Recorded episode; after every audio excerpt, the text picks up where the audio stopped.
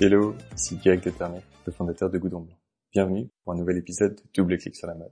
Dans chaque épisode, je reçois un invité pour m'aider à répondre aux questions que vous vous posez sur la mode, les fringues, le style et le e-commerce. Aujourd'hui, je vous propose de parler de surf, de son histoire et de la façon dont le surf a influencé la mode.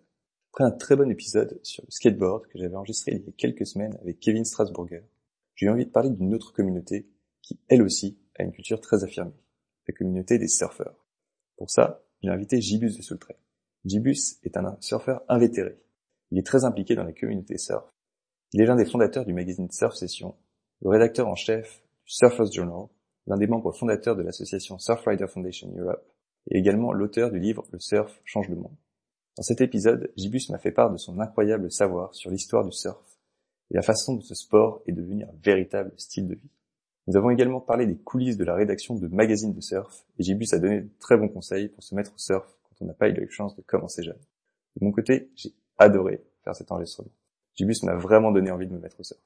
Allez, je vous laisse découvrir ce super épisode. Gibus, bienvenue dans Double Clic sur la mode. Bonjour, bienvenue aussi, je suis content. Je voulais commencer notre discussion par euh, l'histoire du surf. Qu'est-ce que tu peux nous dire sur l'origine du surf et comment est-ce que le surf a évolué jusqu'à nos jours?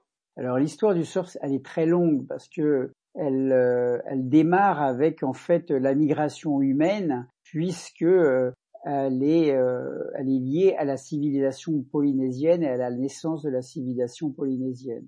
Rapidement quand même, les Polynésiens, c'est la migration humaine qui s'est aventurée dans le Pacifique il y a à peu près 2500 ans à partir bah, Japon, euh, la Philippines, Papouasie, et puis là on arrive dans un premier chapelet d'îles qui s'appelle la Micronésie, puis après sur un, un autre chapelet d'îles qui va s'étendre euh, dans le Pacifique jusqu'au centre du Pacifique avec la Polynésie française, et là on rentre dans, dans la Polynésie. Et donc c'est une civilisation maritime qui s'est déplacée d'île en île en construisant des bateaux euh, d'une extrême technicité, puisque c'était des bateaux qui étaient euh, des multicoques. Hein. donc aujourd'hui, les multicoques, c'est des bateaux qui vont le plus vite et qui avaient jusqu'à 16 bois différents. Et puis, ils ont développé une, cosmologie, c'est-à-dire à la fois une, vision du monde et en même temps euh, une façon de se cartographier dans le monde et qui leur permettait de voir l'île un peu comme un, comme un, un, le nombril d'eux-mêmes, et puis euh, la voûte stellaire euh, au-dessus de chaque île comme une voûte stellaire dans laquelle on, on, se déplaçait. Quand on allait d'île en île, on allait d'une voûte stellaire à une autre. Alors évidemment, les aventures euh, d'île en île étaient périlleuses, hein, mais en faisant ce parcours jusqu'au centre de la de Tahiti, bon, les distances c'était pas énorme. Puis après, ils ont développé cette migration maritime avec au nord Hawaï, à l'est, euh, en bas, l'île de Pâques, et à l'ouest, la Nouvelle-Zélande, et donc ça fait le triangle polynésien qu'on connaît. En termes de, conquête, c'est quand même assez euh, étonnant, puisque euh, faut savoir que, les îles dans l'océan Pacifique, qui représentent à peu près 166 millions de kilomètres carrés, c'est moins de 1% de la surface émergé et le, le, triangle polynésien, lui, c'est 45 millions de kilomètres carrés. Pareil, euh, la surface émergée des îles, ça représente moins de 1%. Donc, s'aventurer dans, cet océan, c'est quand même, euh, c'est comme aller euh, plus compliqué même d'aller sur la Lune puisqu'on ne voit pas sur la Lune. Et ils avaient un système de navigation qui était assez fascinant, qui était un système de navigation sans instruments. C'est ça qui est assez euh, fascinant et, éblouissant, c'est que nous. Euh, il y a quelque chose d'incroyable. Il y a 2500 Voilà. Alors, il, la conquête des, des, îles du Pacifique, elle s'est faite. Euh, en tous les cas, le triangle polynésien, il, on dit qu'il s'est constitué à peu près aux alentours de l'an 900, c'est-à-dire la date à laquelle ils ont été jusqu'à Hawaï. D'accord, d'accord. Donc il y a eu une progression au cours de plusieurs centenaires bien sûr très lente, puisqu'on on imagine la migration humaine, ils sont sur une île, ils, développent un peu euh, bah, une, forme de civilisation hein, euh, locale. Avec des coutumes, etc.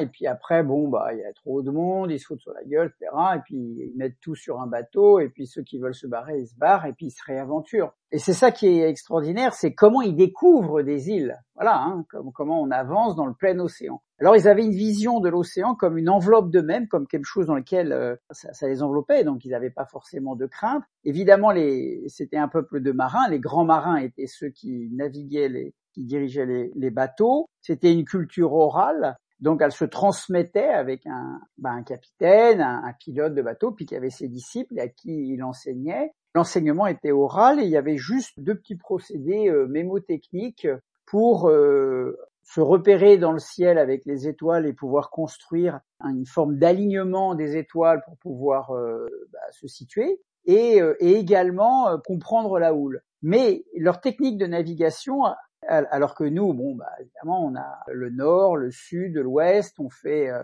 euh, même à l'époque, euh, il y avait le sextant, on cartographie on se positionne. Hein. L'astronomie a été très importante pour se, pour se positionner et donc on a une navigation de positionnement. Tandis que eux, ils ont développé une navigation de déplacement, de mouvement. Et en fait, ils sont dans le plein océan et ils interprètent les éléments mouvants qu'ils ont autour d'eux et qui font leur environnement et ils en déterminent un petit peu un espèce de, feeling de là où ils sont. Donc ça peut être un coup les nuages, un autre coup la houle, la, voilà, ils mettaient l'oreille sur la coque pour euh, euh, entendre la résonance de la houle et, du coup, bah, si c'est une houle longue, une houle courte, on est dans le plein océan. Si elle est courte, on, se rapproche d'un rivage. La faune, les poissons qu'on rencontre, les oiseaux qu'on rencontre, un albatros c'est le plein océan, une frégate c'est l'approche du Nil, les nuages, les nuages épars ou des gros champignons qui peuvent être l'approche du Nil avec l'évaporation, avec un volcan, etc. Et au final, ils donnaient des, une priorité aux critères qui étaient probants, évidemment, et ils en arrivaient à dire, avec cette interprétation mouvante des, des éléments, que c'était pas eux qui se déplaçaient vers une île, mais que c'était l'île qui venait à eux. Voilà. Donc ça, c'est ça, c'est assez fantastique.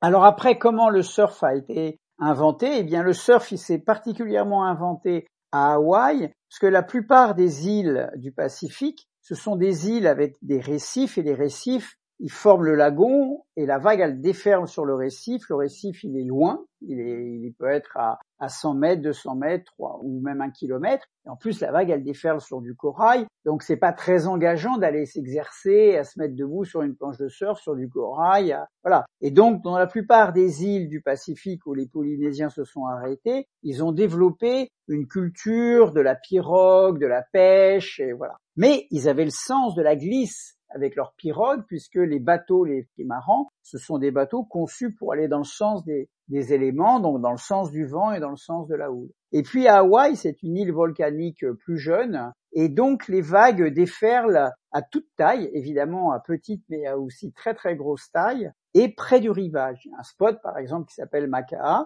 et c'est une vague qui déferle à 300 mètres du bord et qui est très belle et surfable à 50 cm et puis qui peut euh, déferler jusqu'à jusqu'à 5 euh, mètres, 6 mètres, voilà. Et dans le Pacifique, euh, du fait des tempêtes, des dépressions, euh, les houles sont euh, très importantes et les vagues peuvent être très grosses. Et donc arrivant à Hawaï, eh bien ils avaient cette dextérité donc de, connaître la houle. C'était sans doute les, les plus les plus forts hein, puisqu'ils avaient franchi cette navigation lointaine pour aller jusqu'à Hawaï. Et quand ils se sont installés, eh bien ils ont intégré la vague dans leur dans leur mode de vie. Alors les Hawaïens les Polynésiens hawaïens étaient particulièrement euh, aimaient les défis sportifs, hein, particulièrement. Donc ils ont inventé le surf. Ils ont inventé ce truc de se mettre debout. Alors le fait de glisser sur une planche allongée dans la vague, on peut retrouver ça un peu partout, c'est assez naturel. Un enfant, il se jette dans les vagues, il prend un bout de bois, etc.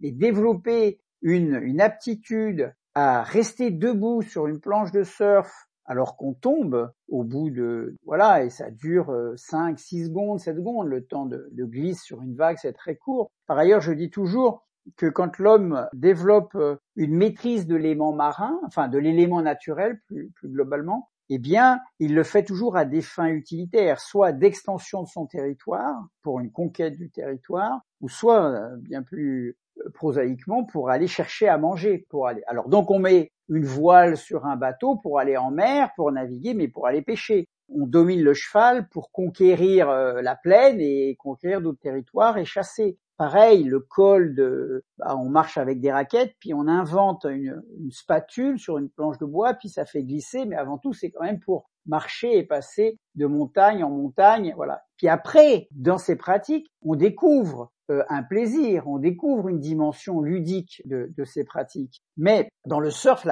dominer la vague, ça ne rapporte rien. La vague, c'est un obstacle pour sortir en mer pour aller pêcher. Et puis, prendre une vague sur une planche de bois et revenir au bord, euh, ça ramène pas son poisson, quoi. Donc, euh, donc pourquoi, pourquoi inventer cela? Et donc c'est une population, un, qui a le sens du plaisir, c'est une, une, culture hédoniste, les, les Polynésiens, bon c'est un peu trop long à raconter là, mais également bah, ils ont une aptitude, et puis l'océan c'est, comme je l'ai dit tout à l'heure, une enveloppe de même, donc se faire rouler bouler dans la vague, ça ne leur fait absolument pas peur, ça c'est même ça fait partie du jeu quoi. Et puis ils développent cette dextérité donc de, surfer. Et du coup, au sein de la société polynésienne, cette pratique donc euh, du surf est partagée. Elle est partagée avec les enfants, elle est paritaire, elle relève aussi bien des hommes et des femmes.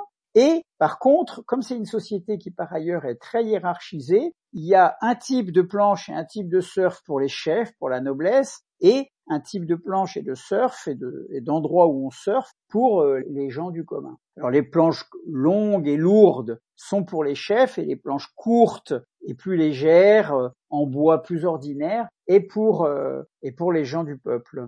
Et selon les endroits, ces personnes se mélangent. Et puis ils en font des concours, hein, des, concours. Ils vont jusqu'à avoir bah, des concours de distance, voilà, des concours de glisse. Et ils ont jusqu'à, ils ont une période assez notoire qui est, euh, qui va donc de, de septembre jusqu'à, enfin d'octobre jusqu'à février, qui s'appelle le Makaiki, et qui est une période en l'honneur du dieu Lono, qui est le dieu de la fertilité. Et à ce moment-là, euh, toutes les tribus des différentes îles arrêtent un peu de guerroyer, parce que sur l'archipel d'Hawaï, ils étaient quand même assez euh, assez batailleurs, euh, voilà. Il y avait des rivalités, euh, et donc là, on, fait la paix et on s'adonne aux activités euh, de loisirs. Donc la danse, le hula, le surf, le javelot, voilà. C'est l'occasion de, de, défis, de concours. C'est l'occasion aussi de se rehausser au sein de, de la société et d'acquérir un, un statut. Et donc ça intègre cette pratique du henalu, qui est veut dire surfer, glisser avec la vague, au sein de la société et ça lui donne à cette activité un rôle structurant dans la, construction de, la communauté. Alors après, c'est une longue histoire de comment ça s'est développé, ça se met en place. Et puis ça dure euh, quand même jusqu'à la fin euh, du XVIIIe siècle, jusqu'à ce que bah, le capitaine Cook euh, arrive à Hawaï. Et le capitaine Cook à Hawaï découvre Hawaï pour les blancs, mais évidemment c'est pas lui qui a découvert Hawaï.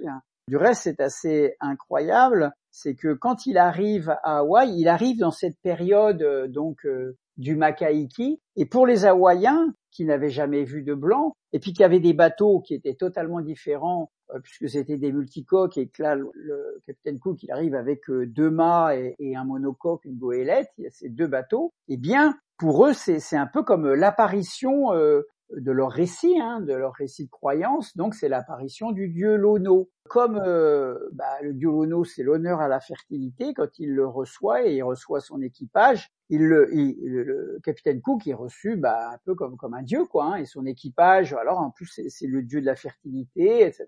Bon, néanmoins, euh, alors il lui donne toute euh, la nourriture possible et imaginable, il l'accueille, mais au bout de, quand même d'une quinzaine de jours, bon, bah, le capitaine Cook euh, repart euh, et quand il repart, il a une avarie et donc il revient. Et au moment où il revient, bah, évidemment, finalement, il casse le récit puisque le, on n'est plus dans la période du Makaiki et si le dieu réapparaît une deuxième fois, c'est quelque chose qui cloche, quoi. Et donc le récit local, le récit de la croyance locale s'effondre. Par ailleurs, il y avait quand même des, tensions puisque beaucoup de nourriture avait été accordée à, au capitaine Cook et à son équipage. Puis on arrivait en, en fin de période du Makaiki, euh, voilà, ça a manqué un peu. Et euh, il, y a, une bataille et dans cette bataille, euh, le capitaine Cook est décédé, enfin est tué, voilà. Mais néanmoins, bah, il marque l'arrivée, l'arrivée du blanc. C'est-à-dire que, bah, déjà, d'une certaine façon, ça, ça casse le récit. Puis après, dans la foulée donc du, du, capitaine Cook, eh bien c'est c'est le blanc qui arrive,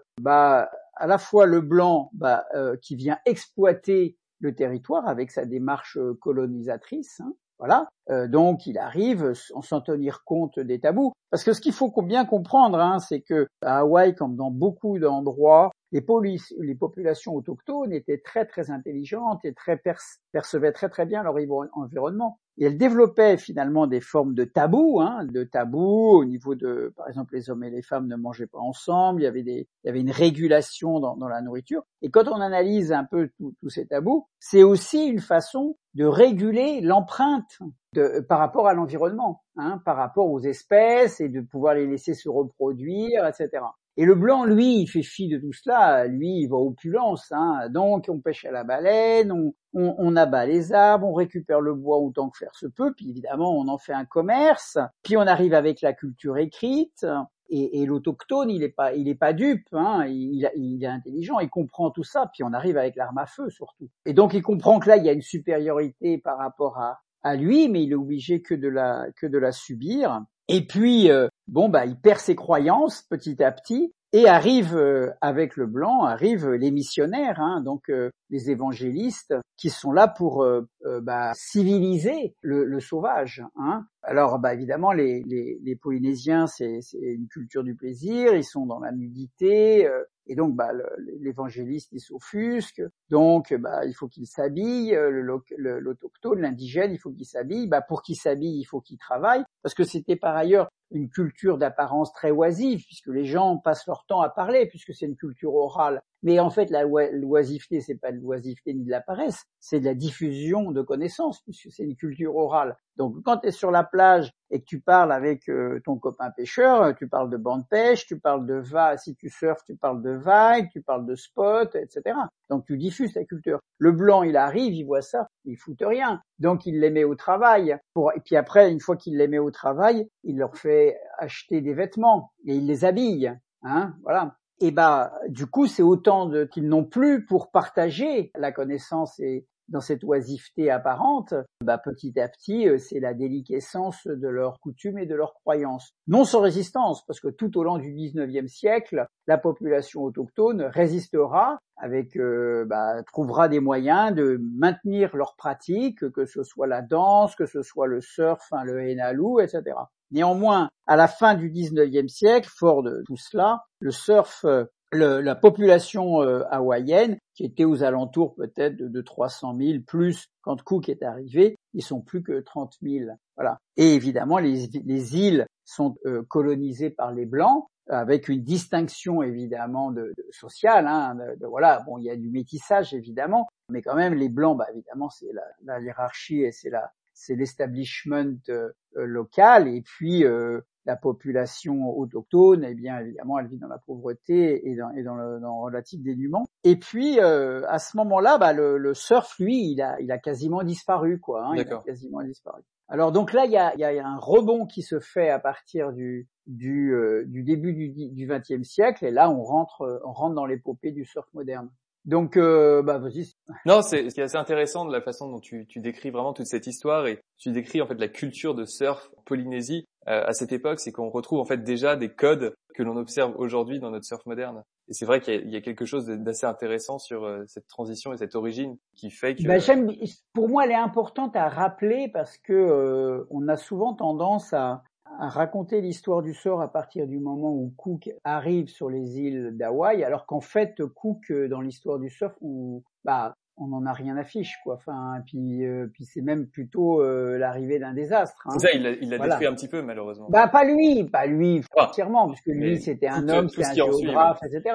Mais il représente le blanc qui, finalement, bah, ne va avoir aucune reconnaissance de l'intelligence de la population locale. C'est-à-dire que non seulement il a, le blanc arrive en colonisateur pour exploiter la ressource locale, mais en plus, il, arrive avec évidemment un, un sentiment de supériorité indéniable de civilisation bon, bah, c'est toute l'histoire de la colonisation, mais qui est qui est pas qui est lieu partout dans le monde, mais euh, bah, Hawaï euh, et la Polynésie le subit de, la même façon. Alors qu'est-ce qui va se passer après? C'est que comme euh, à la fin du, du 19e siècle, Hawaï devient un protectorat américain. En fait, Hawaï, aurait pu rester britannique, aurait pu même devenir français puisque les navigateurs français qui, qui sont venus, bon, à l'exemple de la Polynésie française, et donc bon, bah naturellement, c'est devenu euh, c'est devenu un protectorat américain. Et à ce moment-là, avec euh, des échanges commerciaux du fait de la proximité d'Hawaï en face de la Californie, qui ont euh, participé de de la transformation d'Hawaï en une colonie blanche américaine, mais aussi la Californie n'aurait pas été la même euh, s'il n'y avait pas eu Hawaï en face. Hein. Ça, c'est bon, on pourra, le, on va le développer un petit peu, un peu après. Et donc, au début du du XXe siècle, il y a un surfeur qui s'appelle euh, George Fries, qui a du sang hawaïen et, du sang irlandais, qui pratique un peu le, le surf. Ils sont plus que quelques-uns à, à pratiquer sur la plage de Waikiki. Il a récupéré une planche d'un ancien hawaïen et il le pratique avec une relative dextérité. Et à ce moment-là, en février 1907, il y a un aventurier qui s'appelle Alexander Humford, qui est un type qui a parcouru le monde, qui a une quarantaine d'années, qui est journaliste. Il a été en Europe, euh, il a parcouru euh, toute l'Europe euh, dans train, puis il vient de, de l'intérieur des États-Unis. Puis il a envie de refaire sa vie, de rebondir, et il se dit tiens, il y a sans doute quelque chose à faire à, à Hawaï. Et il arrive à Hawaï en 1907, il découvre cette pratique. Il est totalement fasciné parce qu'il y a quand même des témoignages hein, de blancs qui ont vu cette pratique, mais lui-même décide de s'y, essayer. Il rencontre finalement ce type George Fries et il s'y met. il pratique, voilà. Mais il voit bien que tous les notables euh, ne s'intéressent pas aux pratiques autochtones. Ils font du cheval, ils font du tennis, enfin, je sais pas, mais ils s'intéressent pas ni à la pirogue, ni au surf que pratiquent encore quelques, quelques autochtones, quelques hawaïens. Et lui sent bien que cette pratique va, ces coutumes vont disparaître. Et en fait, il, a un espèce de raisonnement euh, assez, euh, assez visionnaire en disant pour, pour les sauver, il faut, il faut, il faut que, faut que je, je les fasse connaître, quoi. Alors lui, il essaye d'en parler un peu autour de lui, mais ça prête pas tellement attention. Et après, il apprend que euh, Jack London va arriver. Jack London s'est aventuré avec sa femme euh, sur une grande croisière à travers le Pacifique sur son bateau, un voilier qu'il a acheté, s'appelle la croisière du Snark. Et Jack London est, en 1907, euh, déjà un grand écrivain, un écrivain très connu. Il écrit ses, ses chapitres, ses nouvelles dans les journaux. Et après, il publie ses livres, euh, donc Jack London, écrivain de, la conquête de l'Ouest, et, puis toute son, histoire de chercheur d'or, etc. Et euh, il est devenu un, écrivain connu. Donc, il, a pu s'acheter un bateau et il traverse euh, le Pacifique. Et la première étape qu'il fait, c'est un stop à Hawaï. Et quand il arrive à Hawaï, eh bien justement, euh, cet individu, Alexander Humford, va le voir et lui dit euh, il faut absolument que vous découvriez cette pratique, ce surf, etc. Quelques jours euh, plus tard, eh bien euh, Jack London se retrouve finalement à l'eau avec George Fries qui l'initie au surf. Et à ce moment-là, bah, Jack London s'éblouit donc de, cette pratique autochtone. Il en sent, il a une subtilité, il en sent bon, toute, toute la richesse, la glisse, etc. Et puis dans son dans son journal, dans son ce qui sera son, son roman, et qui sera republié après dans, dans, les journaux, il écrit cette phrase que euh, bah, le, sport roi des rois naturels de la terre. Donc, euh, donc voilà, il donne un, un, écho et un éclat euh, à ce sport et une reconnaissance euh, euh, médiatique notoire. Et puis surtout après du marketing avant même que le, le concept oui oui exactement voilà. Mais ça c'est Alexander Humford qui avait très bien compris qui était un homme de, de marketing parce que euh, bah justement Alexander Humford après bah, introduit euh, Jack London euh, à la, communauté bon bah des, établis hein, des blancs qui sont là. Évidemment Jack London les intéresse etc puisque c'est un, écrivain connu et, et celui-ci au lieu de raconter son histoire son voyage etc finalement ne parle que de la session de surf qu'il a fait le matin avec George Fries donc du coup les locaux blancs bah ils se retournent et ils se disent ah bah il y a ça c'est intéressant et finalement, la pratique repart. Et même avec euh, la constitution d'un club avec euh, bah, les Hawaïens, les autochtones, et un club de blancs. Et ils font du coup des compétitions de pirogue, et puis le sport repart. Et la pratique, ces pratiques euh, hawaïennes bah, de, ancestrales, hein, la pirogue, aussi la danse, etc., deviennent aussi un élément bah, d'exotisme pour transformer petit à petit euh, la, la, la, destination d'Hawaï en une destination de villégiature qui attire les gens euh, plus ou moins riches de Californie. Et là, on arrive, bah, il y a la deuxième guerre mondiale, la première guerre mondiale entre temps, mais dans les années 20, Hawaï est une destination de, villégiature, de rêve, et c'est toutes les starlettes d'Hollywood qui vont à Hawaï et les entreprises de transport en bateau bah, se servent de l'image du surf ou le surf se servent de l'image du cocotier, se servent de l'image de la danseuse hawaïenne pour évidemment euh, attirer euh, le tourisme. Hein, voilà. Et donc, en faisant cela, euh, bah, Jack London, Alexander Hume a très très bien compris aussi que bah, il sauvait, il sauvait la pratique locale. Alors évidemment, elle, perd son statut euh, de croyance, de toute la dimension ontologique, mais elle permet, elle permet de, se perpétuer. Et là, il va y avoir un personnage assez important qui va jouer aussi dans l'essor et la reconnaissance donc de ce sport. C'est que juste après euh, euh George Fries, bon George Fries après lui, bah il va en 1907, il va sur la Californie, il est invité et il va faire des exhibitions de, surf. Mais après, très vite, il, décède puisqu'il y a l'épidémie de la grippe espagnole et il fait partie de ceux qui sont avalés par cette épidémie. Mais euh, lui succède un, autre homme euh, qui est important, Duke Hanamuku, et en fait c'est un, surfeur, un, beach boy comme on dit sur la plage, et qui nage très très bien, établit le, record du monde de, de natation du, du 100 yards dans le port d'Honolulu. Et du coup, la Fédération américaine de natation s'intéresse à cet individu qui en plus est, brun, enfin de, couleur de peau, hein, c'est pas un blanc, et finalement l'intègre dans son équipe de natation et il va participer euh, aux Jeux Olympiques de 1912 de Stockholm. Et puis après à d'autres euh, en 1900 euh, après guerre et il va ramener pour les États-Unis euh, des médailles d'or de, de, natation. Et du coup, euh, bah, il devient un héros national, quoi. Hein. Et lui-même, il vient à, à, sur la Californie, il vient participer à des compétitions de, de natation, et tout en allant sur différents endroits, euh, quand il y a des, la côte et des vagues, et bah il fait il fait une exhibition de surf. C'est comme ça qu'il amène le surf en Australie en découpant une planche dans un dans un tronc de bois et il fait une exhibition de surf. Et donc il devient un personnage un peu emblématique et exportateur donc euh, du surf, voilà. Et puis juste entre les deux guerres commence à, à y avoir un peu des des échanges entre euh, entre la Californie et Hawaï, à la fois pour le tourisme à la fois euh, pour l'agriculture, l'exploitation, bon bah de la noix de coco, de l'ananas, etc. à Hawaï. Et puis bah il va y avoir aussi des échanges avec euh, bah, finalement cette pratique du surf qui va s'étendre sur la Californie pour devenir euh, notamment bah, dans un premier temps une façon de, de, de sécuriser les plages. En fait, jusqu'au début du XXe siècle, bah, la plage est un lieu où euh, bah, on ne va pas. Hein. D'abord, on, on, va pas. il y a une certaine pudeur, donc on reste habillé. Les femmes restent habillées, les hommes ont des maillots euh, une pièce. Et puis, euh, quand on s'aventure sur la plage, on est avec une ombrelle et puis on met un pied dans l'eau. On sait à peine nager, quoi. Voilà.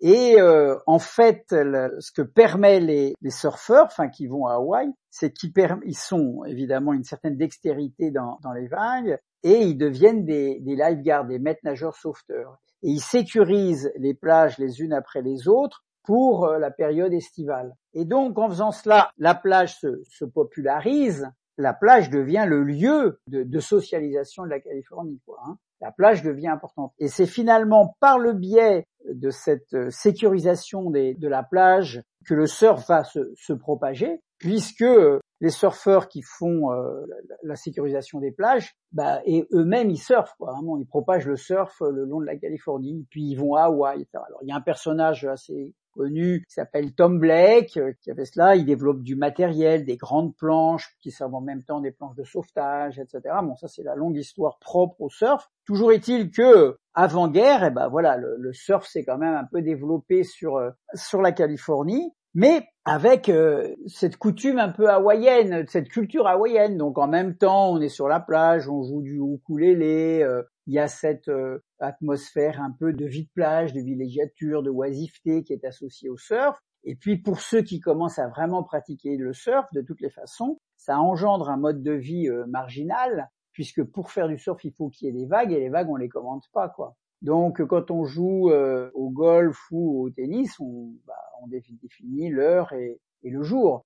Pour les vagues, eh bien, c'est aléatoire. Donc, forcément, on rentre dans un mode de vie un peu aléatoire et c'est là où va se constituer euh, cette seconde étape euh, très importante euh, du développement du surf moderne, qui est celui de, de l'après-guerre, de l'après-deuxième guerre mondiale, avec bon bah donc Hawaï évidemment, Pearl Harbor, tout ça, ça fait partie donc de l'histoire de la Californie et d'Hawaï. Et donc le, surf est un peu derrière cela, avec bon des gens qui qui commencent à faire du surf à Hawaï et puis qui reviennent en Californie, etc.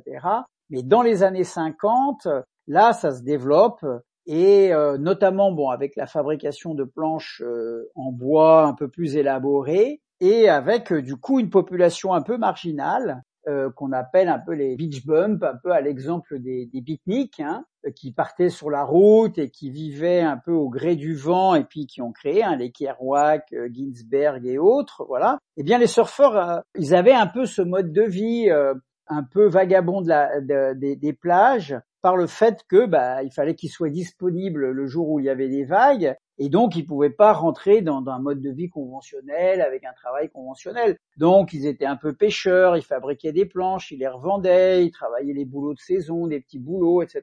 Et ça, ça a inscrit cette culture euh, de cette marginalité et, cette priorité donnée à la vague euh, dans son mode de vie, eh bien ça, ça a constitué euh, euh, les racines hein, un peu de cette culture surf qu'on connaît encore aujourd'hui. Et puis il va se passer un phénomène très important, enfin un triple phénomène à la fin des années 50, c'est-à-dire que la planche de surf, elle, elle va pouvoir être fabriquée non plus en bois et qui demandait un travail énorme d'artisan, on va utiliser les matériaux composites qui ont été développés par l'aviation et notamment euh, la mousse euh, polyuréthane avec la fibre de verre et on va utiliser ce matériau pour faire des planches de surf. Et donc en faisant, en utilisant ce matériau, eh bien ceux qui fabriquent les planches de surf, ce qu'on appelle les shapers, eh bien fabriquent des planches euh, plus légères, beaucoup plus facilement et, et surtout en nombre. Donc il y a une vraie capacité de produire en nombre les planches. Au même moment, il y a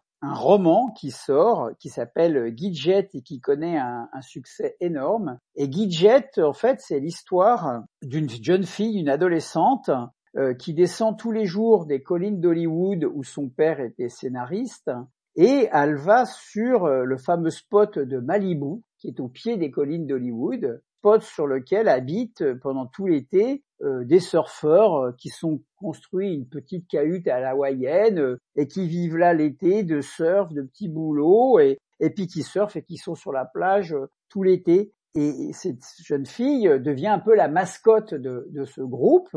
S'appelait Midget, ils, l'ont, ils en ont fait un diminutif de Gidget. Et elle, quand elle rentre le soir, elle raconte son histoire à, son père et qui lui dit bah tu devrais en faire un livre. Elle le veut pas. Finalement, c'est le père qui fait un livre. Il fait un roman. Il raconte cette histoire. Il faut voir que tous ces quartiers hein, de Malibu, etc. C'est encore des quartiers un peu banlieusards. Hein, ça n'a pas du tout euh, la cote euh, et la cherté qu'on leur connaît aujourd'hui. C'est aussi donc un papier, un, roman un peu sociétal qui décrit un peu tout cela. Et aussitôt, bah, Hollywood, fort du succès de ce livre, hein, qui se vend à, à plus de, de 400 000 exemplaires, bien décide de faire des, des films et des films un peu de hein, de, de, série B, mais qui racontent des histoires d'ados. Et ça sera Gidget euh, avec, euh, alors là, ça sera un peu euh, caricatural, hein, c'est ce qu'on a appelé les beach movies, mais qui sont, qui ont un effet sur sur l'adolescence, sur les jeunes de l'adolescence, qui ont un effet un peu comme les, les aujourd'hui les, les séries de télé-réalité, etc. Voilà. Et ça va conduire toute une jeunesse qui, elle, est, en pleine expansion puisque ce sont les enfants du, baby boom, hein, de, cet afflux de naissance qu'on a connu pendant la, deuxième guerre mondiale et à la sortie de la deuxième guerre mondiale. Et les parents, bon, pendant les années 50, ils ont maillé, ils ont travaillé, etc. pour euh, développer l'American Way of Life, etc.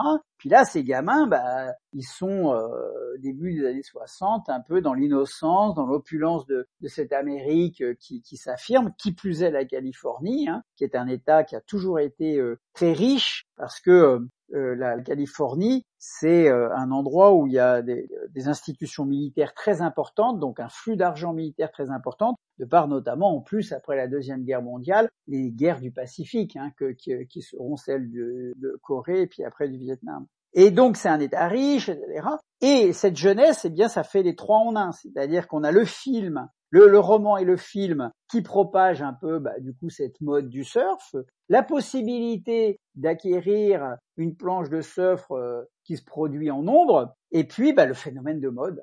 Et là, euh, au début des années 60, ça explose. Et puis ça prend une tendance avec euh, bah, justement la musique qui s'y greffe, hein, la fameuse musique des Beach Boys, voilà, et, euh, la plage qui devient le lieu, bah, le lieu des jeunes. C'est-à-dire les jeunes investissent la plage et c'est leur lieu, c'est leur lieu où ils vivent leurs amours, leurs rencontres, leur jeunesse, bon tout ce qu'on peut vivre en étant euh, ado et dans une forme d'insouciance totale. Hein, voilà. Et donc voilà, et ben c'est un relatif euh, succès, c'est un boom, c'est un peu une, une tendance. Il commence à y avoir quelques quelques marques de surf, mais bon, on s'habille principalement à, à, la James Dean, hein, les Wiss, le t-shirt et, et puis les Vans, quoi. Enfin voilà. Et puis à ce moment-là, il va se passer quelque chose qui va créer une vraie cassure. Hein. C'est euh, c'est la guerre du Vietnam. Alors qu'est-ce qui se passe avec la guerre du Vietnam? La France a, perdu euh, euh, Dien Bien Phu, enfin la guerre à Dien Bien Phu, donc a perdu sa colonie.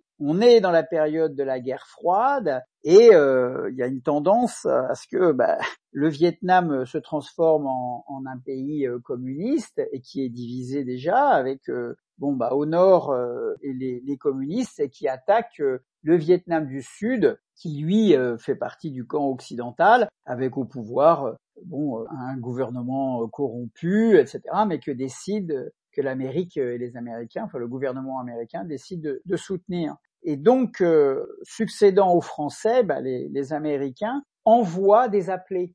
C'est-à-dire que c'est un contingent donc d'appelés, de, de, de, conscrits. Donc le, jeune Californien là qui a 20 ans, qui surfe, etc., bah, il reçoit un papier, il est tiré au sort sur la base de, la lettre de son nom, et puis, euh, bah, s'il est apte au service militaire, eh bien, il peut être envoyé au Vietnam. Et donc le choc, hein, c'est-à-dire, euh, voilà, on a 20 ans, on est sur la plage, on fait du surf, c'est le soleil, c'est l'influence d'Hawaï, etc. Et d'un seul coup, euh, bah, est contingenté était envoyé euh, dans une guerre au Vietnam. Et là, qui est, qui est une guerre qui n'a pas de sens. Autant euh, la jeunesse américaine s'est donnée dans la deuxième guerre mondiale pour défendre la liberté, et puis bon, sur les deux fronts, européens et, et pacifiques, il y avait un sens à combattre le totalitarisme, autant euh, aller combattre euh, au Vietnam, euh, ça n'a pas beaucoup de sens. Et même pour les parents de ces enfants qui n'ont pas envie d'aller de voir leurs enfants partir là-bas. Et donc se déclenche bah, toute cette ce mouvement de, contestation qui, qui, va partir de Californie contre la guerre du Vietnam. Parce que la guerre du Vietnam, les Américains croyaient pouvoir la plier en, en deux trois ans, et encore une fois, bah, c'est une vague qui va, une guerre qui va commencer, euh, qui va durer dix ans. Donc il s'engage euh, en 65, hein, et pendant, euh, bah, il va y avoir jusqu'à 500 000 soldats américains sur au Vietnam. Hein. Voilà. Et là, il se passe quelque chose d'assez d'assez incroyable, hein. C'est que c'est une guerre médiatisée. le Vietnam, c'est une guerre qui passe tous les jours à 18 heures sur les écrans de télévision des Américains pendant dix ans. Donc ça, c'est une plaie et puis ça marque les esprits. Et puis, euh, bah, notamment en Californie, hein, les jeunes, euh, ils ont ça. Alors c'est le cauchemar. Et puis à côté de ça, ils ont, euh, bah, ils ont le rêve. Hein, ils ont la plage, le surf, voilà, etc. Et on peut dire que le surf, le surf est un peu une graine hein, de la contestation contre le Vietnam. Il va y avoir un, au niveau de l'anecdote un, un, phénomène assez, assez, enfin une anecdote assez exemplaire.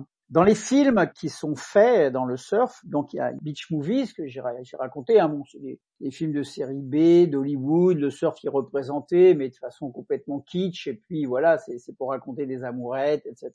Mais à côté de ça, il y a des films euh, hardcore, des films purs et durs de surf qu'on appelle les surf movies. Et ça, euh, c'est des surfeurs cinéastes qui vont à Hawaï, euh, il y en a quatre ou cinq, et puis ils, ils filment que du surf, quoi. Et puis après, ils se baladent avec leur caméra, euh, leur voiture, euh, leur tourne-disque, et ils vont de ville en ville pendant la période estivale sur la, en Californie, puis ils trouvent des petites salles de spectacle ou des écoles ou des salles municipales, puis ils projettent leurs films. et le public qui va voir ces films, c'est des surfeurs purs et durs, hein, qui à cette époque-là, on voyage pas tant et qui du coup vont se faire le rêve surf, du coup vont aller à Hawaï pour surfer, euh, et puis euh, voilà, ça se propage. C'est un peu le. Et parmi eux, il y a... le YouTube des anciens temps, ça. C'est un peu voilà, une, façon pour les gens de documenter. Euh, peu Exactement. Sauf que ça se passe avec une bobine 16 mm sur sur un écran et avec un tourne-disque. Et à ce moment-là, il y en a un, un réalisateur qui s'appelle Bruce Brown, qui a fait un certain nombre de films, puis il se décide, tiens, je vais faire un, un grand film, euh, un grand film euh, en couleur. Et donc il fait un, il, part avec euh, deux surfeurs qui sont assez connus à l'époque. Puis il prend des billets, puis il fait un tour du monde avec leur planche de surf. Et puis il s'arrête à différents endroits. Il passe par l'Afrique parce que euh, avec billets en saut de puce, euh, ça coûte moins cher. Évidemment, ils vont en, Australie où le surf s'est déjà un peu propagé. Puis du coup, ils ramènent un, film de surf avec donc l'histoire euh, de deux mecs qui vont courir les vagues à travers le monde. Puis quand il fait le montage, alors il fait une voix off, il raconte les différentes étapes. À un moment, il trouve une vague divine, etc. Puis à la fin du montage, il se dit bah tiens comment je pourrais appeler ce, film? Et il dit bah voilà bah tiens allez je vais l'appeler Endless Summer l'été sans fin quoi. Voilà quoi parce que et puis il termine sur un coucher de soleil et tout ça. Et donc ce film bah il le, fait en couleur puis dès qu'il est passé il le fait entre 62 euh, et 64 il le sort de façon un peu marginale en 16 mm en 64 dans les salles euh, appropriées aux surfeurs. Et puis ça marche euh, très très bien. Les surfeurs adorent etc 65, euh, c'est le début euh, de l'entrée en guerre euh, des Américains au Vietnam. Et en 66, il y a des, fin 66, il y a déjà 150 000 appelés, enfin appelés et militaires de profession au Vietnam. Et puis en 66, Bruce Brown avec son film, il se dit bah tiens, je voudrais qu'il puisse être vu plus loin que la Californie. Il convainc donc euh, des distributeurs de gonfler le, les copies du film en 35 mm de façon à ce que le film puisse être projeté un peu partout aux États-Unis. Ils font un test dans une ville au milieu des États-Unis et le film euh, connaît plus de succès que, le Ghostbuster du moment. Et donc du coup le film va être euh, diffusé dans toute l'Amérique en 1966 et là encore une fois bah, pour la jeunesse américaine ça crée bah, un contraste incroyable. Là, c'est l'histoire de deux gars euh, qui partent et qui rêvent Endless Summer, l'été sans fin, etc.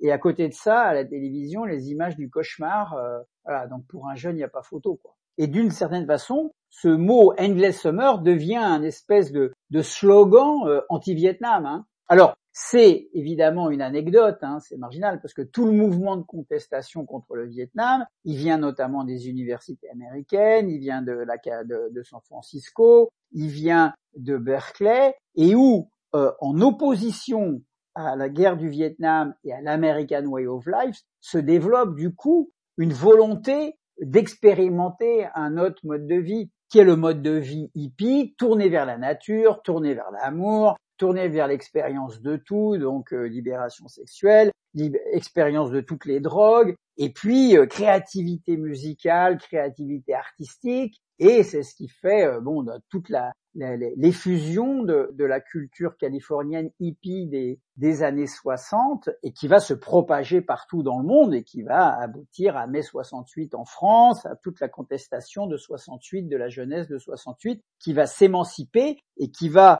s'affirmer en tant que jeunesse qui décide de son destin. Et notamment avec un point d'ancrage qui est de dénoncer euh, la guerre du Vietnam. Et forcément, le surf, lui, eh bien, il, est dans cette, euh, dans cette mouvance. Et à ce moment-là, il rentre euh, dans une forme de contre-culture qui fera un peu son gène, hein, sa, dimension contre-culturelle du surf, de son mode de vie, compte tenu que bah, le surf, du coup, c'est la, course à, la belle vague et c'est la quête du voyage. Ça devient une culture du voyage. Et donc, de la, toute la fin des années 60 et toutes les années 70 jusqu'au début des années 80, on assiste à, à, une marginalisation de la pratique du surf, avec aussi une transformation de la pratique elle-même, avec euh, une planche qui raccourcit, parce qu'on surfait sur des grandes planches, hein, sur des planches de qui faisaient jusqu'à 20 euh, kilos, euh, qui, faisaient plus de 3 mètres et qui ah étaient des planches pour pour glisser sur la sur la vague,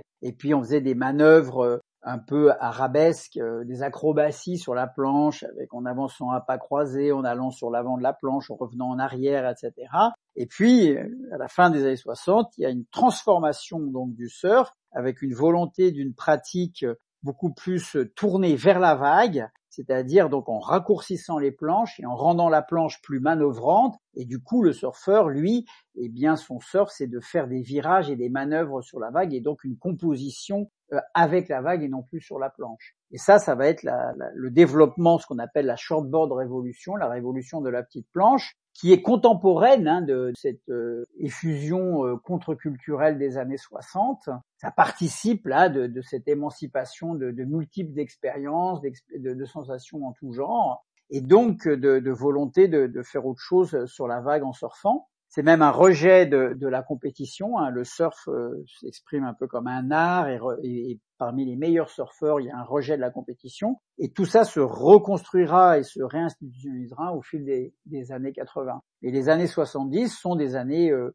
donc de marginalité et qui font une, partie de, l'essence de la culture du surf. Alors là, bah là, on est dans la dans la mode hippie, euh, pas de def, cheveux longs, voilà, euh, fleurs, euh, bah, la chemise hawaïenne fleurie, etc., etc. Mais on est frugal, c'est-à-dire qu'on fait ses vêtements soi-même, on achète aux puces, euh, on vit avec trois t-shirts et une, et une, paire de chaussures, on a une planche qu'on répare et, et, on part sur la route. Ouais, en, parlant, de t-shirts, pas tout le monde, hein, mais le tie-dye, c'est bien ça. Donc quand tu dis que tout était fait soi-même, les, les gens teignaient leur t-shirt blanc avec des motifs en utilisant de la teinture et puis ils utilisaient des cordes pour pouvoir créer des motifs qui changeaient et qui créaient des t-shirts uniques. Il y avait, il y avait, comme tu dis, une certaine frugalité et une volonté de faire euh, soi-même les choses et d'être très créatif et de partir dans des vêtements très colorés. Euh.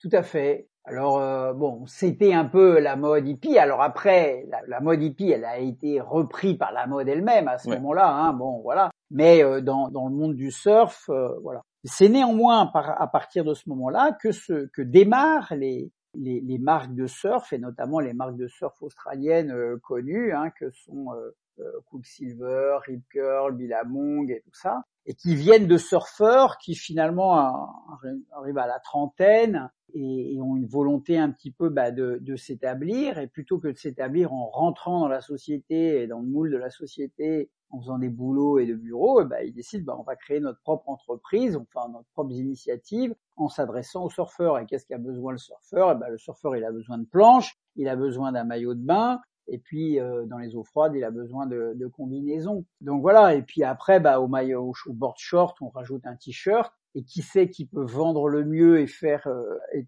promouvoir le mieux euh, bah, c'est le surfeur lui-même. Donc en fait, euh, bah, le surfeur, il fait son marketing et ses vêtements lui-même dans son entreprise, puis il vend au départ euh, à droite et à gauche dans son patelin. Et puis après, bah, ça devient petit à petit une entreprise qui se développe. Et ça, c'est tous les sorts donc des, des années 80 et qui euh, donc avec euh, des petites marques marginales. Alors pourquoi ça démarre principalement de d'Australie? C'est parce que euh, là, en, Californie, il y a eu des marques dans les années 60, elles se sont un peu effacées. Et dans les années 70, ça a été vraiment la, la marginalité. Et l'impact contre-culturel du surf a fait que le surf est resté dans sa marginalité et pas devenu un business en Californie dans les années dans les années 70. D'accord. Alors qu'en Australie, il y avait une dimension euh, plus entrepreneuriale, euh, plus revendicatrice aussi. C'est eux qui ont amené la dimension sportive, qui ont ramené un, circuit professionnel avec des compétitions. Et puis, il y a eu des appuis euh, gouvernementaux pour que ces petites entreprises naissantes puissent s'exporter. Donc, elles se sont installées au début des années 80 en Europe, sur la côte basque et en Californie.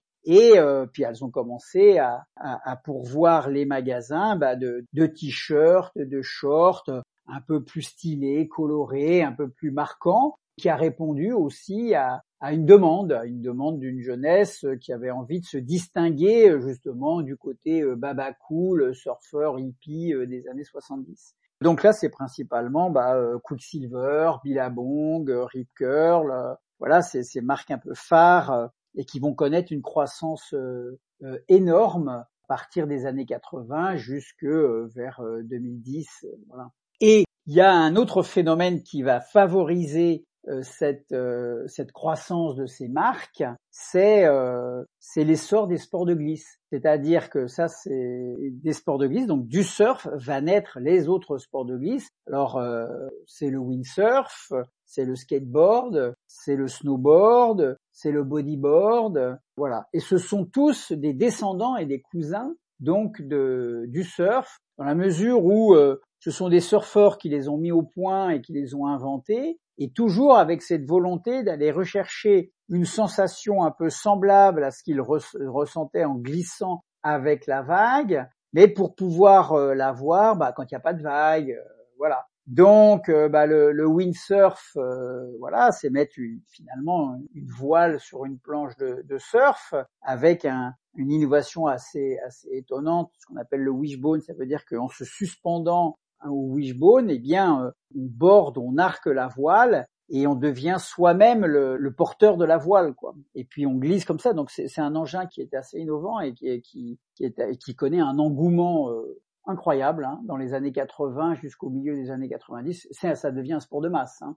Bah pareil, alors plus de façon un peu plus marginale en montagne, avec euh, on passe du ski qui était très conventionnel, et puis on passe dans la glisse qui amène aussi cette émancipation de, la glisse et de la mode aussi. Hein. On skiait euh, bleu marine, blouson, le fuseau, les chaussures de ski. Et puis la glisse, elle, elle amène euh, la combinaison. On est à l'aise dans son vêtement, coloré, voilà. Et puis, euh, puis bah, porté par deux sports qui vont connaître euh, une éclosion certaine, qui est dans un premier temps le monoski, et puis dans un deuxième temps euh, le snowboard. Voilà. Après, bah, qui le skateboard, le skateboard, c'est une planche. Bon, ça, a émergé plutôt dans les années 50, mais ça connaît son essor à la fin des années 60 et des années 70. Bon, bah voilà, hein, c'est des, des, des, de patins roulettes mises sur une planche de surf, et en fait, bah, sur le, en roulant sur le, sur les trottoirs, eh bien, on, adapte les mêmes mouvements euh, qu'on déploie euh, en surfant. Et puis, euh, bah, cette petite planche se, développe avec de meilleurs matériaux. Année 70, il y a une année de sécheresse, donc on interdit l'eau dans les piscines de Californie. Et du coup, les surfeurs, skateurs, qui sont surfeurs aussi, eh bien, prennent cette petite planche et font du skate dans les piscines individuelles et prennent la forme ronde de la piscine comme une vague. Et donc du coup, ils, sont là, ils passent leur temps bah, à surfer la, piscine qui est, sans eau, et, du coup, bah, c'est ce qu'on a appelé le, les, surf, skateurs de Dogtown. Et, euh, et donc le skate connaît un, essor, et depuis ce moment-là, bah, il se démultipliera puisque il devient le sport, le sport ado par excellence. Hein. Je descends dans la rue, je sais pas quoi faire, et puis je fais des tricks. Voilà, c'est toute la culture skate qui se développe, et puis qui, qui s'imprègne en plus d'une culture graphique, euh, urbaine, etc. mais mais elle vient elle vient du surf. On en parlait dans un, dans un super épisode euh, double clic sur la mode avec euh, Kevin Strasburger qui nous a donné effectivement un très très bon aperçu de, de cette mode skateboard et de cette culture très adolescente mais qui maintenant touche énormément de monde. Je me demandais en termes de, de surf, qu'est-ce qui, qui influence aujourd'hui? Vous avez donné une, une superbe vision de, de comment est-ce que le surf a évolué. Quand on pense au, surf euh, en 2020, 2021, qu'est-ce qui influence la mode ou même la culture surf aujourd'hui? Qu'il y a des, célébrités particulières? Est-ce qu'il y a des endroits où les surfeurs euh, se, rejoignent? Ou est-ce que c'est très euh, localisé dans les spots de surf? Comment est-ce que ça se passe aujourd'hui? Dans, un premier temps, il faut voir comment le surf a, quand même influencé euh, la société et, la mode. Hein. Il a été un jusqu'au début des années 2000, en fait, il a amené la plage à la ville. D'accord. C'est pour ça que le, surf, euh, les, les, modes, la mode surf qui n'était pas, qui n'avait rien d'extraordinaire, hein, mais qui amenait de la couleur, qui amenait du, de l'esprit, etc. Et les marques se sont, ont pu, Quicksilver, ils avaient des magasins euh, sur les Champs-Élysées, etc. Et, et c'était acheté par tout le monde. On s'est retrouvé avec euh, énormément de, enfin la, la, masse qui a acheté ce vêtement alors qu'ils étaient, ils faisaient pas de surf, quoi. Hein. Donc c'est le, le, succès de la mode surf, c'est d'avoir propagé l'image surf pour pouvoir vendre du vêtement de surf bien au-delà de sa seule cible. Puisque quand on est un, c'est un groupe qui est monté jusqu'à 2 milliards de dollars, hein, quand même, euh, le groupe Quicksilver. D'accord. Il touchait beaucoup donc, plus euh, donc en faisant cela, c'est amener le rêve à la, le rêve à la ville, le rêve à la ville, voilà, etc. Et puis après, bah, dans les années 2008, euh, euh, il y a eu la crise, et puis il y a eu bah, la mode surf a été reprise par, un peu des marques plutôt bon marché, hein, les H&M, les, Zara, etc. Bon, bah, avec un short de surf qui, était cher mais qui était technique, eh bien on fait un short beaucoup moins cher et puis voilà. Et donc euh, c'est un peu tombé de mode et puis ça a été un petit peu l'inverse, c'est-à-dire que le, le, milieu surf a cherché même à plutôt à s'habiller un peu un peu cintré, c'est-à-dire que le t-shirt surf qui était fait pour être un peu large, à l'aise et dans mes vêtements pour justement être dans mon mouvement euh, de pratique à l'aise, eh bien euh, il prenait la, forme du t-shirt de, la ville qui lui euh, ressemble un peu à une chemise un peu cintrée pour mettre le corps en avant, se mettre sous une veste, etc. Et du coup, c'est même cette mode-là qui est, qui est venue un peu un peu chatouiller les marques de surf sur leur terrain propre. Et aujourd'hui, je dirais que en termes vestimentaires, bon bah la mode surf a perdu a perdu de sa, superbe. Hein. Euh, c'est sûr que les grosses marques de surf, bah, elles existent toujours. Hein. Elles cherchent à s'adapter en suivant les tendances de la mode, mais elles ont plus leur croissance et leur essence euh, euh, d'avant. Donc, mais le surf, du fait que c'est lié à la culture à la fois skate et, et, de la sud de la Californie, quand émergent de là-bas des petites marques qui trouvent leurs racines avec des surfeurs qui sont en même temps un peu artistes. Il y a des marques comme ça, comme Ruka, euh, euh, qui, qui mélangent un peu euh, l'art et puis la pratique de ces sports, etc. Bon, ça, recrée des petites tendances, des pulsions un peu contre-culturelles, un peu à la mode, et, ça donne bon pour ces marques qui sont rassemblées dans des, grosses entreprises des, effets de croissance, quoi. Alors aujourd'hui, qu'est-ce qui attire le surf? Qu'est-ce qui fait le surf? Alors en 2021, et pour un peu conclure, euh, là, on, est sous l'effet bah, de, ce qu'on avait tous vécu, hein, qui est la pandémie. Et euh, la pandémie a, créé un, appel euh, vers la nature, et dont le surf a été, a été un, exemple, un attrait. Et aujourd'hui, il y a un engouement pour la pratique du surf de la part de, de, un peu Monsieur Tout le Monde, qui est notoire et qui est pas notoire à la France, qui est notoire partout dans le monde, en Californie, en Australie, en Asie, etc. Et donc on assiste à une explosion de la vente de, de matériel. Une entreprise comme euh, Decathlon euh, vend énormément de matériel. Et parce que on va chercher euh, dans l'océan, bah voilà, à la fois dans l'eau une part de quiétude, mais c'est assez étonnant parce que c'est un, sport qui est très frustrant. Quand on fait du windsurf ou quand on fait du ski, on tombe, on se relève, on repart. Quand on fait du surf, on tombe, on a perdu la vague et puis on, voilà. Et puis il y a quelqu'un d'autre qui va prendre la vague. Et puis quand on va dans l'eau, euh, on n'est pas sûr si on va prendre une vague. Donc euh, donc c'est plutôt un ensemble. Hein, le fait, euh, bah, l'appel de la nature. la plupart des gens, quand ils vont dans l'eau, ils disent bah, quand je vais dans l'eau, je pense à rien. Voilà, c'est une forme d'évasion. Et à, côté, associé à cela, bah, beaucoup moins un marquage euh, identitaire par, par la mode, comme ça a pu l'être justement avec euh, une revendication à porter un vêtement surf d'une marque dans les années 80, 90, début des années 2000. Là aujourd'hui, c'est plus une explosion de, de, de créations locales, hein, de, de, petites créations avec des marques bon bah qui vont se développer sur la base bah, de, de, toute une démarche de sens euh, avec du recyclage, de la sensibilisation à l'environnement, enfin qui participe de la de la transition. Voilà. Bon, ce qui n'empêche pas les, grandes marques de, toujours exister, mais euh, mais elles sont moins elles sont moins premières quoi. Et dans cet engouement euh, bah, qu'on reconnaît aussi dans d'autres d'autres pratiques liées à la nature, hein, que ce soit à la randonnée, que ce soit voilà, euh, la volonté un peu de quitter les villes, etc. Dans le surf, il y a aussi un, rapport à, la planche, au, matériel. Alors il y a ceux qui achètent euh, du, matériel euh, bah, un peu bas de gamme, fait en nombre en Asie, etc.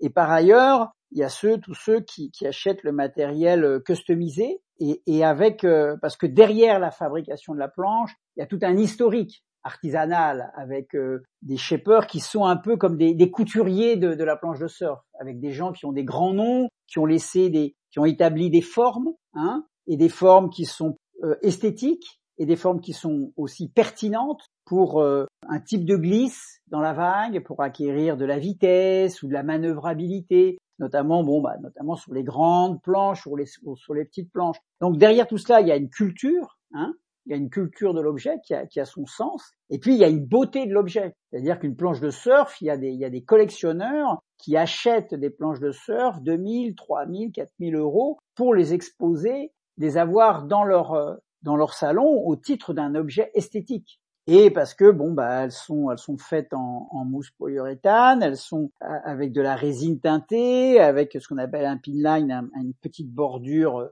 euh, noire, et puis elles ont des, formes plus ou moins effilées, et, ce sont euh, des, objets esthétiques très beaux. Et donc là, il y a une démarche Bon, ça relève aussi un petit peu du, fantasme, mais, mais, quand on va chez un shaper, on lui commande sa planche, on donne un peu la spécificité de son poids, de sa taille, de sa pratique de surf. Le shaper, il a des modèles, puis il les ajuste à la personne, et on repart avec une planche qui est euh, qui est à soi, qui a été faite pour soi, et qui est en plus à la fois un objet de rêve, et puis après ça devient un objet qu'on qu travaille de session en session, qu'on travaille dans les voyages, etc.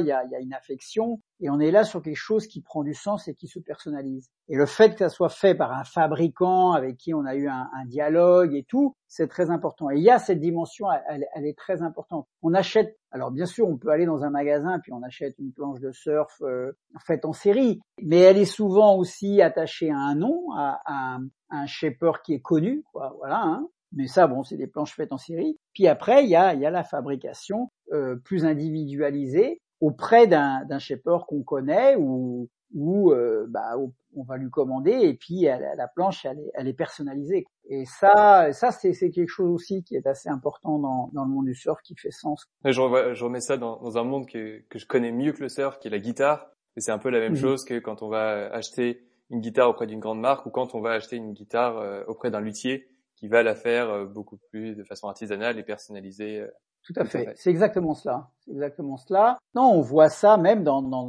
d'autres sports de glisse, comme le ski. Bon, alors après, tous les autres sports de glisse, que ce soit la, de masse, hein, que ce soit le windsurf, le kite, le, bon, tout ça, c'est, c'est des planches de série. Il y a certains, il y a quelques fabricants artisanaux de planches de, de ski, etc.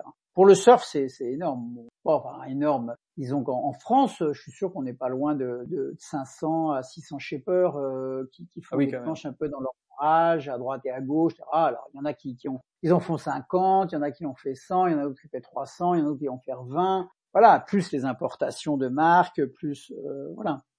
Il y a, il y a quelque chose que dont je voulais parler avec toi, c'est également ton, ton travail de rédacteur en chef et de journaliste avec euh, le Surfers Journal.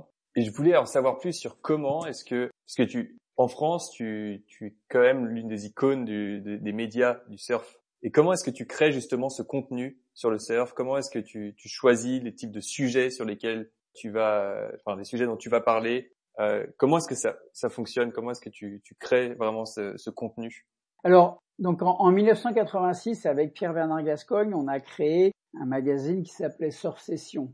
Et moi, je m'en suis occupé euh, jusqu'en 2014. C'est devenu une entreprise qui était assez importante, qui avait d'autres magazines de glisse, etc. Puis après, je l'ai quitté. Elle a changé de propriétaire. Et maintenant, euh, je m'occupe euh, donc de, de Surfers Journal, qui est en fait né aux États-Unis en 1992 et dont on a fait la traduction à partir de 1994. Donc c'est vraiment contemporain. Les, deux publications américaines et françaises sont contemporaines. Et actuellement, dans la publication de Surfer Journal en France, je traduis à, peu près 70% euh, du magazine et 30 autres que je transforme avec des articles que moi-même j'écris ou que je fais écrire. Alors comment se constitue un, contenu rédactionnel pour un magazine de surf? Et bien d'abord, ben, comme tout magazine, il va définir une ligne, de, ligne rédactionnelle. Et dans le surf et dans l'évolution du surf, notamment avec Surf Session, il y avait deux lignes qui étaient euh, à essayer de, de, mixer parce qu'elles étaient en même temps un peu contradictoires. Il y avait ceux qui entendaient le surf bah, comme un mode de vie, comme euh, une quête de voyage, comme quelque chose un peu de contre-culturel, une évasion. Euh, donc du coup, ça veut dire les voyages, ça veut dire voilà. Et puis de l'autre côté, ceux qui euh, s'intéressaient justement à la transformation du surf en sport de compétition, avec euh, la constitution d'un circuit euh, mondial, avec des champions du monde et avec l'aboutissement aujourd'hui donc du surf aux Jeux Olympiques. Voilà. Et donc il a fallu marier ces deux tendances qui étaient un peu contradictoires, mais on a réussi à faire ça et c'est ce qui a fait la, la, singularité donc de surf session, auquel s'y est ajouté bon bah tous les articles sur les éléments d'évolution technique hein, de, la planche de surf et du matériel. Alors après comment ça fonctionnait C'est le surf c'est principalement véhiculé par l'image et donc les, deux vecteurs très importants du surf, ça a été bah, le film, hein, comme je l'ai raconté, le film 16 mm, et au même moment bah, la photographie. Et donc le, surf s'est véhiculé par la photographie. Le, premier magazine qui a été une référence pour tous les magazines de surf du monde, il a été constitué par une personne qui s'appelle John Severson, qui est le père de la culture surf et qui est bon est décédé il y a trois ans à 80 ans, qui était un peintre également et surfeur. Et il a créé en 1960 euh, le, le magazine qui s'est appelé euh, Surfer Magazine. Et en fait, lui-même, il était un peu comme euh, le gars de Endless Summer. Il faisait des films, il les projetait. un jour, il a voulu faire un petit catalogue pour donner à ses spectateurs. Et donc, il a fait un petit catalogue photo. Voilà, une soixantaine de pages avec des photos qu'il a imprimées, qu'il a appelé Surfer. Et puis il y a eu une telle demande de ce catalogue que du coup, bah, il s'est dit j'arrête de faire des films et je vais faire un magazine. Et je fais un magazine avec principalement de la photo et évidemment des articles. Voilà. Il a été le magazine phare des années 60. Il a duré jusqu'à, il a été arrêté là pour le groupe qui est donc qui a été propriétaire de ce magazine en 2020. Mais néanmoins, c'est un magazine qui a, qui a été euh, qui a donné le tempo et, la ligne rédactionnelle de tous les autres magazines qui se sont constitués dans le monde. Et aujourd'hui, chaque pays de surf a son propre magazine de surf avec bah, justement un traitement informatif sur les meilleurs du monde, hein, ce qui constitue l'élite mondiale au niveau du sport, et puis avec aussi euh, bah, les surfeurs qui font euh, l'élite nationale. Et il y a une façon de présenter le surf qui est à la fois euh, bah, sous l'angle de la performance sportive, compétitive, etc., et surtout sous l'angle du voyage. C'est-à-dire que les surfeurs eh bien, euh, partent, organisent un voyage, ils emmènent avec eux un, photographe, ils partent sur une destination, même parfois un caméraman, et puis euh, bah, les magazines publient le récit de cette destination, de ce voyage, et qui est euh, bah, parfois la découverte d'une nouvelle vague. Bon, maintenant aujourd'hui, la plupart des vagues dans le monde sont un peu connues, mais il y en reste à découvrir. Et puis qui reste toujours une aventure, une aventure de rencontre, une aventure humaine, un récit de voyage. Donc ça, c'est le, magazine de surf, c'est quand même pour large partie euh, du récit de voyage. Un magazine comme Surfer Journal, qui est un magazine assez inédit même dans la presse, parce que c'est un magazine cher, hein, qui coûte 13 euh, euros, qui a assez peu de publicité, pour justement euh, au début et à la fin pour pas justement couper le, rédactionnel et qui répartit son contenu avec euh, euh, un contenu historique, c'est-à-dire qui fait référence à, l'ancienneté et, aux personnages historiques ou aux évolutions historiques qui ont marqué toute cette histoire dont j'ai raconté les grandes lignes, et puis avec des portfolios photos, parce que dans le monde de la, du surf, les photographes complaisent à toujours chercher entre la lumière, entre l'esthétique de la vague, entre le mouvement du surfeur, une composition euh, graphique et photographique et esthétique toujours renouvelée. Avec aussi bien des photos prises du bord que, encore plus dur, des photos prises dans l'eau, dans le mouvement, les turbulences de la vague, avec euh, euh, bah justement l'appareil aquatique, et puis saisir cet instant, faire des vagues de l'intérieur de la vague. Donc c'est toujours des angles qui sont surprenants, qui sont assez éblouissants, qui parlent aux surfeurs parce que le surfeur il se reconnaît dans la vague, et qui parlent aux non-surfeurs parce que c'est très esthétique, c'est très beau quoi. Et là, la palette, euh, la palette d'images, elle, est infinie, euh, aussi bien euh, dans son renouvellement, voilà, que dans sa culture, hein, puisque évidemment il y a une ancienneté de ces photos qui fait qu'on peut ressortir une photo des années 60 comme une photo des années 80, qui fait la richesse du contenu rédactionnel. Quoi. Et puis à, cela se, rajoute euh, une dimension artistique, c'est-à-dire qu'on fait des articles sur des artistes et notamment des artistes picturaux avec euh, bon beaucoup de surfeurs, euh, beaucoup d'artistes qui ont essayé de, bah, projeter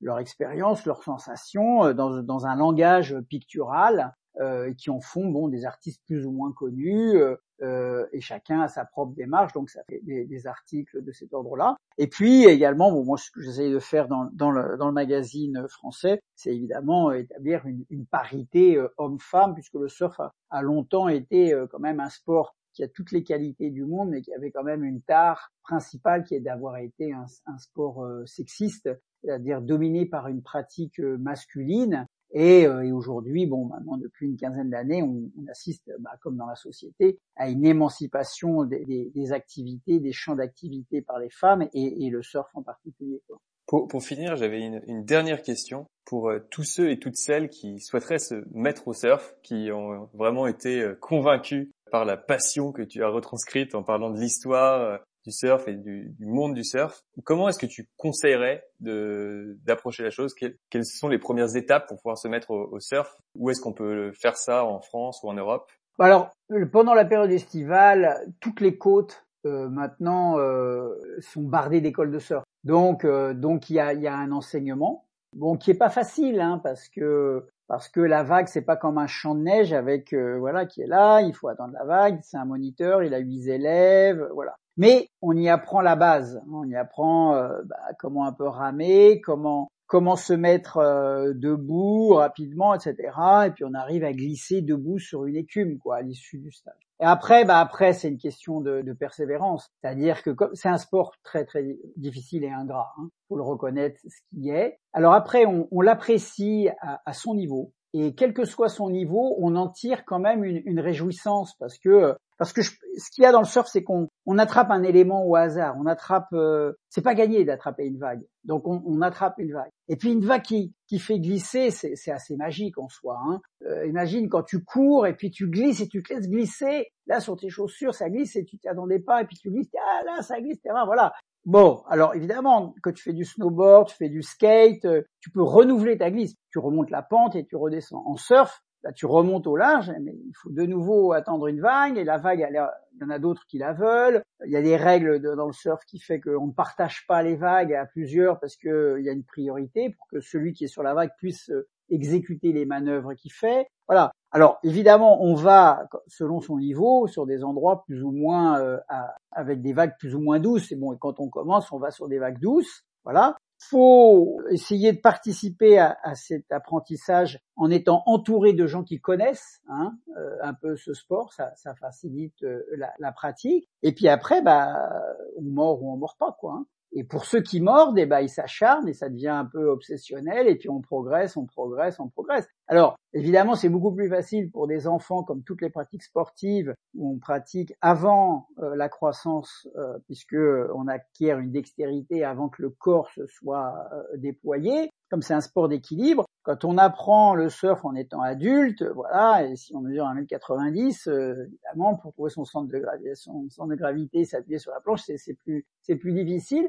Mais encore une fois, il y a une réjouissance à, tous les niveaux. Après, il y a un autre aspect du surf qui est, qui est ingrat, c'est que c'est un sport euh, qui, demande une condition physique euh, réelle. Quoi, hein.